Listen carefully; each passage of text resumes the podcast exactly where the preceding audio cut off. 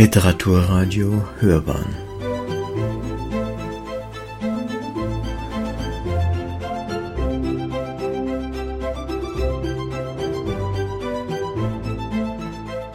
Eine Sendung des Literaturportals Bayern.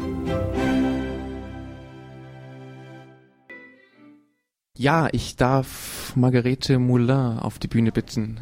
Auch Journalistin und arbeitet unter anderem für die Zeit und sie hat auf mancherlei Ebene mit Xenophobie schon zu tun gehabt. Sie hat nicht nur interkulturelle Kommunikation studiert, sondern arbeitet auch seit Jahren ehrenamtlich in der Flüchtlingshilfe. Ja, guten Abend. Ich, ähm, ja, ich arbeite seit acht Jahren ähm, mit, äh, mit Migranten und ähm, ich würde sagen, mein Text ist weniger literarisch als vielmehr äh, reportagig. Es ist einfach ein Einblick in ein Erlebnis, das ich im Januar hatte. Dienstag, 27. Januar 2015, nachmittags. Der Winterwind fickt den Schnee in fetten Flocken gegen meine Windschutzscheibe. Eigentlich habe ich wenig Lust, bei dem Schneetreiben nach Wolfratshausen und dann noch mit der S-Bahn nach München reinzufahren. Und alles wieder Retour. Aber ich kümmere mich seit November um eine Frau aus Burundi und habe ihr versprochen, sie zur kostenlosen Ausländerrechtsberatung ins Erste Welthaus zu begleiten. Die Frau ist vor einigen Monaten über Belgien nach Deutschland eingereist. Ihr Asylantrag ist hier abgelehnt worden und auch ihre Klage dagegen. In zehn Tagen hat sie eine Anhörung vor dem Richter, dem sie ihre Lage schildern kann. Also eiere ich jetzt den Wolfratshauser Berg hinunter, um Desiree mit ihrer neunjährigen Tochter Miriam und ihrem sechs Monate alten Baby abzuholen. Die kleine Familie wohnt mit drei weiteren Parteien, alle aus Afrika, in einem Einfamilienhaus. Insgesamt elf Personen. Als die Haustüre aufgeht, kippt mir wie immer eine Wand aus Kochgerüchen entgegen. Eine Mischung aus Somalia, Kongo, Burundi und Nigeria. Die Flüchtlinge versuchen, das Haus in Ordnung zu halten, aber das Lüften bei eisigen Temperaturen draußen ist ihre Sache nicht. Zu meinem Erstaunen wartet neben der dick eingemummelten Desiree auch noch eine somalische Freundin, die sie in der Bayern-Kaserne kennengelernt hat. Die kommt mit, einfach so, zur seelischen Unterstützung. Als wir fünf in der S-Bahn sitzen, rufe ich Herrn Timo an. Ich kenne Herrn Timo gar nicht persönlich. Ich habe ihn im Vorlesungsverzeichnis des Ethnologischen Institutes entdeckt. Er stammt aus Tansania und unterrichtet Kiswahili. Desirees Französisch ist nicht so gut und ich habe nicht jedes Detail ihrer Fluchtgeschichte verstanden aber neben ihrer Muttersprache Kirundi spricht sie auch Kiswahili. Also habe ich Herrn Temo tags zuvor angemeldet und ihm von meiner heutigen Aufgabe berichtet. Also dem Gang in das äh, Erste Welthaus. Er war sofort bereit, per Telefon zu übersetzen.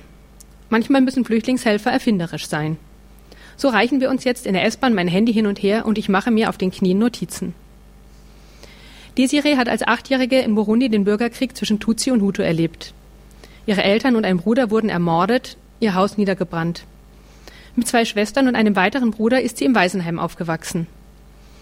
Mit 18 Jahren hat sie geheiratet und es schien sich so etwas wie Zukunft aufzutun. Sie hatte einen Mann gefunden, einen guten, einen, der sie nie schlug. Und Miriam kam auf die Welt.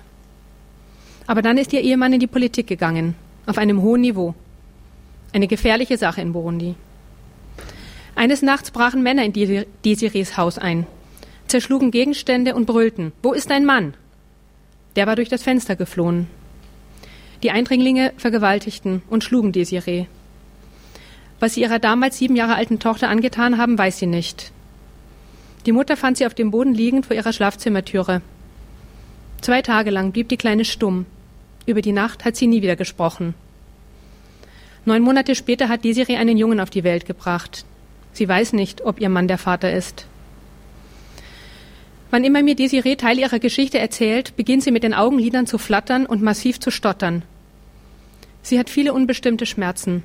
Im Nacken, im Rücken, im Unterleib. Vor einiger Zeit hat ihr der Arzt in Wolfratshausen Antidepressiva verschrieben, damit sie überhaupt schlafen kann. Desiree hat eine rasende Angst vor den politischen Gegnern ihres Mannes. Gerade in Belgien leben viele Rundi. Sie fürchtet, einer von ihnen könnte sie erkennen und verraten. Deswegen will sie auf keinen Fall zurück nach Belgien, sondern in Deutschland Asyl beantragen. Als wir im Erste Welthaus ankommen, warten mindestens 30 Personen vor uns. Syrer, Afghanen, Iraker, Kurden, Afrikaner. Zwei Senegalesen, die auf einem Sofa sitzen, stehen sofort auf, als sie uns mit den Kindern kommen sehen. Bitte setzt euch. Sie können nicht älter als 20 sein. Wir beginnen ein Gespräch. Wie Sie hergekommen seien, frage ich. Über Libyen erzählen Sie. Dann übers Meer nach Europa. In einer Piroge, einem Fischerboot. Wir warten fast eine halbe Stunde, bis die Anmeldung beginnt. Nach einer weiteren Dreiviertelstunde sind wir dran. Der Rechtsanwalt sichtet die Unterlagen und erklärt uns dann, dass die Chancen schlecht stehen. Es gilt das Dublin III-Abkommen, die Drittstaatenregelung. Belgien gilt als sicheres Land. Die Siri muss ihren Asylantrag dort stellen. Ihre subjektiven Ängste zählen nicht vor Gericht. Genau genommen darf sie sich gar nicht mehr auf deutschem Boden befinden. Die Polizei könnte sie jederzeit abholen, auch noch vor der richterlichen Anhörung. Was soll sie denn in dem Falle tun? frage ich den Rechtsanwalt. Dann kann sie nur auf ihren schlechten Gesundheitszustand und ihre Reiseunfähigkeit verweisen, antwortet er. Am besten besorgen Sie ihr so schnell wie möglich einen Attest. Er hebt müde die Hände. Mehr kann er jetzt nicht tun für uns. Inzwischen schreit das Baby. Es muss gestillt und gewickelt werden. Dann hüllen wir uns alle wieder in unsere Schichten und stapfen durchs Schneegestöber zum Bahnhof. Auf der S-Bahnfahrt heimwärts übersetze ich Desiree alles und hämmere ihr ein, dass sie, falls wirklich die Polizei bei ihr auftauchen sollte, sie mich sofort anrufen soll. Jederzeit. Es ist nach 20 Uhr, als ich wieder zu Hause bin. Die ganze Aktion hat fast fünf Stunden gedauert. Für zwölf Minuten Beratung und einen wertvollen Hinweis. Wie wertvoll merke ich am nächsten Morgen. Die Sonne geht gerade über den dicken Frau Holle-Kissen draußen auf, da klingelt mein Telefon. Ich hatte es nachts angelassen. Es ist Desiree. Margaret, la police est là. Die Polizei ist da. Jetzt. Sie wollen sie an den Flughafen fahren. Das kann nicht wahr sein. Verdammt. Ich zwinge mich ruhig in den Hörer zu sprechen. Desiree, du machst jetzt alles so, wie es uns gestern der Rechtsanwalt erklärt hat.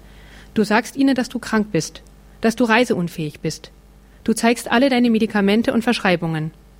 Ich komme sofort. Als ich bei Desiree eintreffe, sind die Polizisten schon wieder weg. Sie sind direkt zu dem Arzt gefahren, dessen Adresse sie auf den Rezepten gefunden haben. Sie wollen die Glaubwürdigkeit der Aussage überprüfen.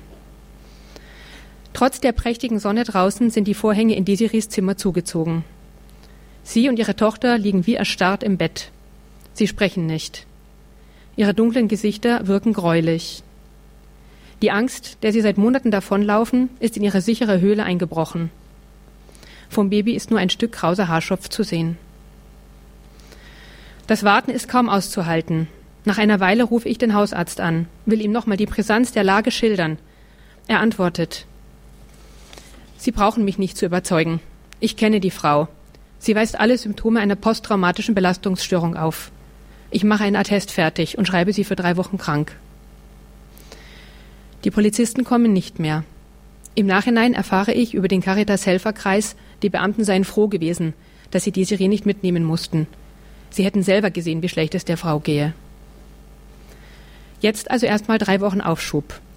Wir werden nach einer Psychiaterin und einer Anwältin suchen. Drei Wochen Aufschub, da kann man schon was bewirken. Ich ziehe die Vorhänge vorsichtig auf. Mit dem Licht flutet die Erleichterung ins Zimmer. Ich sage dem Mädchen, es soll aufstehen. Wir gehen in den schneeglitzernden Garten und ich zeige ihm, wie man einen Schneeengel macht.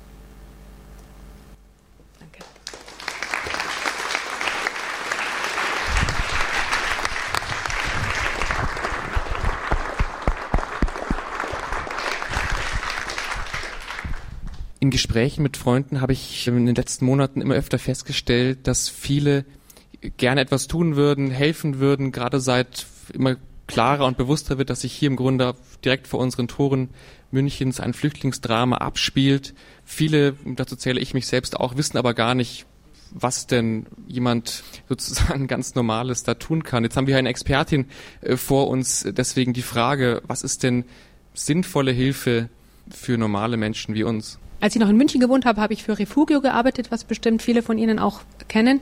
Und jetzt habe ich mich eben diesem Caritas Helferkreis angeschlossen. Also ich persönlich finde es am sinnvollsten, wenn man sich eben solchen, äh, ich sage es mal schon fertigen Organisationen anschließt, weil da einfach die Hilfe am gezieltesten ankommt. Also ähm, ich werde einfach aufgrund meiner Französischkenntnisse werde ich klassischerweise äh, für Menschen aus Afrika äh, eingeteilt. Ja, und diese, diese Helferkreise, die sind einfach sehr gut organisiert. Also die wissen dann, wo findet ein, ein Schwimmkurs statt oder wo finden Sprachkurse statt. Und dann bekommt man ganz konkrete Aufgaben auch und Familien eben zugeteilt. Und das ergibt sich dann eigentlich in kürzester Zeit von alleine. Man begreift dann schon, was die brauchen. Also man muss sie eben in allererster Linie begleiten, begleiten, begleiten. Das ist für sie unglaublich äh, alles so neu und so anstrengend und ähm, einfach mal mit ihnen in den Supermarkt gehen und ihnen zeigen, äh, wo sind die Windeln oder oder äh, es muss nicht immer, also wo, wo können sie einkaufen oder eben ja, wie, wie soll jemand, der überhaupt keine Ahnung hat von unserem Rechtssystem, wie soll der einen Anwalt finden zum Beispiel, ja und solche Dinge. Also ganz, sie brauchen in allererster Linie ganz konkrete Begleitung.